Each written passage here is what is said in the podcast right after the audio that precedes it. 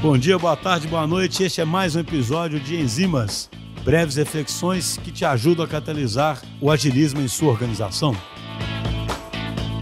Ei pessoal, tudo bem? Meu nome é Julia, sou designer aqui na DTI e vim falar de uma data muito importante que a gente comemorou na última semana. Dia 5 de novembro foi Dia Nacional do Design para nós foi uma oportunidade de comemorar, mas também de refletir sobre todo o aprendizado e todos os processos de design que a gente tem evoluído até aqui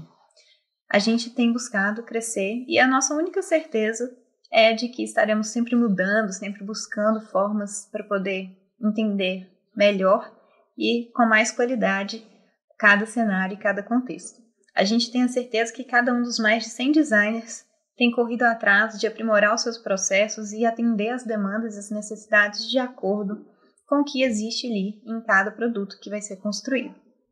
E é por isso que a gente gostaria de agradecer a cada um pelo esforço que possui dia após dia, não só de melhorar o próprio trabalho, mas como nós temos uma rede sensacional de aprimorar o trabalho das outras pessoas também, trazendo referências, trazendo sites, trazendo artigos, enfim,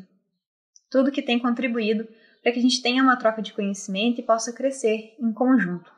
A gente tem os nossos processos, a gente desenha os nossos fluxos de atividade mas a gente sabe que na prática cada pessoa vai se adaptar da melhor maneira possível. E termos recursos para poder fazer isso é essencial. Assim como também é muito importante que a gente tenha o apoio do time. E para isso é muito importante que eles entendam como o design funciona, para que possam não só trabalhar em conjunto, mas possam também propor. E é por isso que a gente também se esforça para que a troca de conhecimento aconteça não só entre designers, mas também com todo o time para que todos possam compreender a importância e as atividades que podem estar dentro de um fluxo de design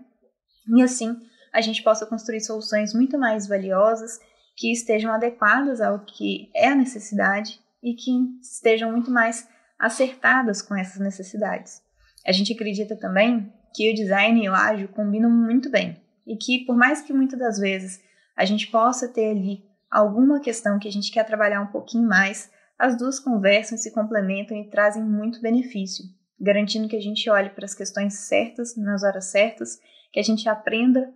sobre o que a gente está construindo e que a gente consiga gerar valor com o que é construído. Então, assim, seja através de protótipos, seja através de pesquisas, através de facilitação, através das mais variadas atividades que a gente tem no dia a dia e das ferramentas que a gente tem no dia a dia, a gente tem a certeza que cada designer tem se esforçado e a gente gostaria de agradecer demais por todo o esforço, por todo o carinho, toda a dedicação. Que todo dia possa ser um pouco dia do design e que a gente possa não só comemorar, mas também trabalhar e evoluir a forma como a gente faz design aqui dentro.